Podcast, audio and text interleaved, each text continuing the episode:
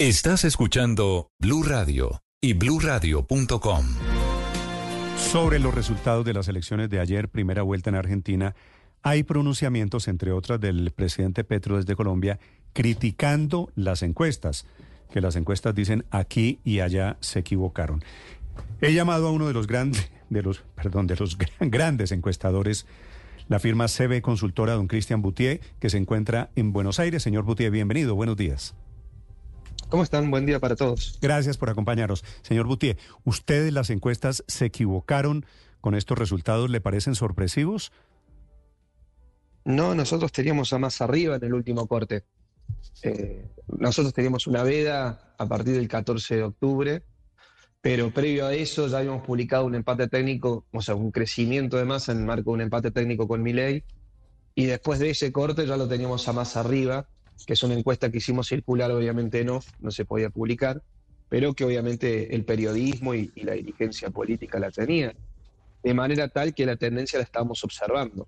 Mm. Como también así observamos el triunfo, el amplio triunfo de Axel Kicillof en provincia de Buenos Aires, con lo que representa la provincia de Buenos Aires, que tiene el 37% del padrón electoral nacional, un, triunfo notorio que obviamente eso también le da un, un, una espalda importante para, para Sergio señor, Massa. Señor Boutier, esto ha pasado en Colombia y he escuchado en Colombia el mismo argumento de que los votantes se mueven en la semana previa a las elecciones, que no se pueden publicar las encuestas. ¿Le entiendo que eso fue lo que pasó en Argentina? Nosotros empezamos a ver eh, a principios de octubre un acercamiento de Sergio Massa producto de una campaña, bueno, que, el propio oficialismo, por un lado, desviaba el foco de atención del crecimiento del dólar paralelo, del crecimiento de la inflación, hacia una campaña del miedo sobre la figura de Milei, que podía quitar subsidios, que podía quitar beneficios sociales. Eso fue efectivo para el oficialismo y sí vimos de que se aplicó, a ver, algo que en las elecciones primarias eh, estuvo ausente, un aparato del peronismo histórico que logró revertir resultados en el norte del país y en el conurbano bonaerense, esa, esa gran franja social que rodea la ciudad de Buenos Aires, que, es de, bastión peronista. Y bueno, a ver, logró generar esa tendencia. Son muchos factores, pero creo yo que el oficialismo eh, encontró en el movimiento peronista un, aparato que le permitió generar esa recuperación. Pero también se dio en un sector de la sociedad. Déjeme hacerle una precisión ahí, señor Boutier. ¿Por qué, si, si, el, si el candidato Massa se refugia en el peronismo, por qué el peronismo solamente le responde en la última semana? Bueno, porque eso es parte también de los recursos que cuenta el peronismo para poder lograr movilizar ese aparato. A ver, yo creo que se agotó una bala de plata porque en esta elección, principalmente en la, provincia de Buenos Aires, se elegían intendentes también. Y hay eh, muchos empleados públicos, se, genera todo un movimiento que cuando no se da esa elección de intendentes, de alcaldes, eh, eh, se, se, nota su ausencia. De la misma manera que Sergio Massa también creo yo, agotó el factor sorpresa, el factor sorpresa que ya había tenido Javier Milei en las primarias, ahora lo tuvo Sergio Massa. Hay que ver cómo, cómo se llega al balotaje. Yo tendría dos antecedentes a tener en cuenta. Uno es el caso colombiano, ¿no? Con el triunfo de Petro sobre Hernández. Un Hernández, el alcalde de Bucaramanga, con un discurso muy parecido al de Javier Milei. Pero otro también yo tendría con la elección de Brasil del 2018. Un Bolsonaro que contra eh, logró generar una disrupción y terminó ganando 54 a 46. Así que va a ser una elección pareja. El caso de Ecuador hace poquito así lo marca, digo, un balotaje eh, bastante parejo, pero creo yo que la tendencia sería favorable hacia la oposición, hacia Javier Milei y no hacia el oficialismo. Sí, ¿por qué, por qué en la encuesta que ustedes hicieron antes de que comenzara la veda electoral aparecían empatados más o menos con el 29% Milei y Massa, ¿verdad? Sí, en realidad había que proyectar los, los votos afirmativos, había que proyectar el voto y blanco. Milei al final sacó ese 29% que usted había pronosticado, pero Massa creció hasta 36 y pico. ¿Qué hizo a Massa dispararse en esta última semana? Bueno, lo que le planteaba, eh, una suma de factores. A ver, el movimiento peronista, cuando se activa, cuando logra movilizar los aparatos, como se llaman acá, marca una diferencia de cerca de 700.000 votos y se vio principalmente en el norte del país y en el cono urbano bonaerense. Eso representa aproximadamente tres puntos en, el, en lo que es el padrón electoral argentino, con una participación del 74%. Por otro lado, la campaña del el miedo que, que ejecutó el oficialismo, una campaña efectiva, haciéndole entender a la sociedad lo que implica la Argentina la quita de subsidios con el bolsillo que ya tienen los argentinos. Ahora, todo eso sirvió para lograr un gran resultado, pero también agota el efecto sorpresa y creo yo que eh, le va a ser muy complicado al oficialismo mantener este nivel de expectativa. Esperemos, eh, a ver, nosotros ya con, tener a Sergio Massa y observar una tendencia, ya la última medición, eh, arriba y ver el podio claro, ya por lo menos podíamos estar en sintonía. Obviamente que el día de las elecciones tenés un 6-7% del electorado que define su voto, que lo primero que define es su mal menor, a ver, define qué es lo que no quiere, o sea, a lo que nunca votaría y después va descartando para llegar a su mal menor. Eh, entonces, es, muy, es muy importante entender los comportamientos electorales de la sociedad. No son comportamientos netamente racionales.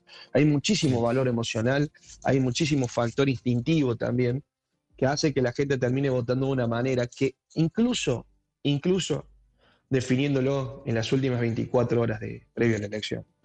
Pero, pero señor Buti, esta mañana hablábamos aquí que que al final, en las próximas semanas, Argentina definirá si mantiene el peso argentino o, se traslada hacia una dolarización, que eso es lo que está en juego. ¿Usted a través de sus encuestas ha medido eso? ¿Qué tan a favor o en contra está la gente eh, de una dolarización de la economía argentina? Sí, lo hemos medido. Eh, está partida en partes iguales, o sea, una mitad que considera el peso como una moneda que le da identidad, que le da soberanía, y la otra mitad que considera que el peso ya no tiene ningún tipo de sentido, que ha perdido todo tipo de legitimidad y que, que es necesario encontrar un camino de, solidez y un camino de estabilidad para dirimir una inflación que ha tenido la Argentina en los últimos 10 años. Sí, señor Boutier, los votos de Patricia Bullrich, que no son pocos, son casi 6 millones de votos el día de ayer, ella, ella es también candidata un poco más a la derecha, no tanto como Milei. Esos votantes, no ella, esos votantes, ¿para dónde van en la segunda vuelta? Bueno, es buena la pregunta. Primero que habría que ver cómo se compone Juntos por el Cambio. Juntos por el Cambio tiene partidos más moderados como la Unión Cívica Radical y tiene partidos más duros como es el PRO. El radicalismo ha sido muy atacado por Milei. Yo creo que, que va a pensar dos veces la posibilidad de votar a Milei. Eh, y es creo yo que Sergio Massa va a hacer una convocatoria ese partido para, para bueno, a ver, también eh, terminar de, liquidar lo que es Juntos por el Cambio, lo que los llevó el gobierno en 2015, los mantuvo en 2000, eh, mantuvo la fuerza por más de haber perdido en 2019. Yo creo que Juntos por el Cambio se rompe. La ala más dura del pro filomacrista, bueno, esa ala va a estar muy cerca de Javier Milei. Coinciden las ideas y coincide que es una oportunidad única para poder sacar al peronismo del poder. El ala más moderada encuentra a Javier Milei su límite. Encuentra a Javier Milei un discurso que, no es democrático, que, no representa la libertad, sino que representa la libertad secundaria, porque más, va más hacia la quita de derechos.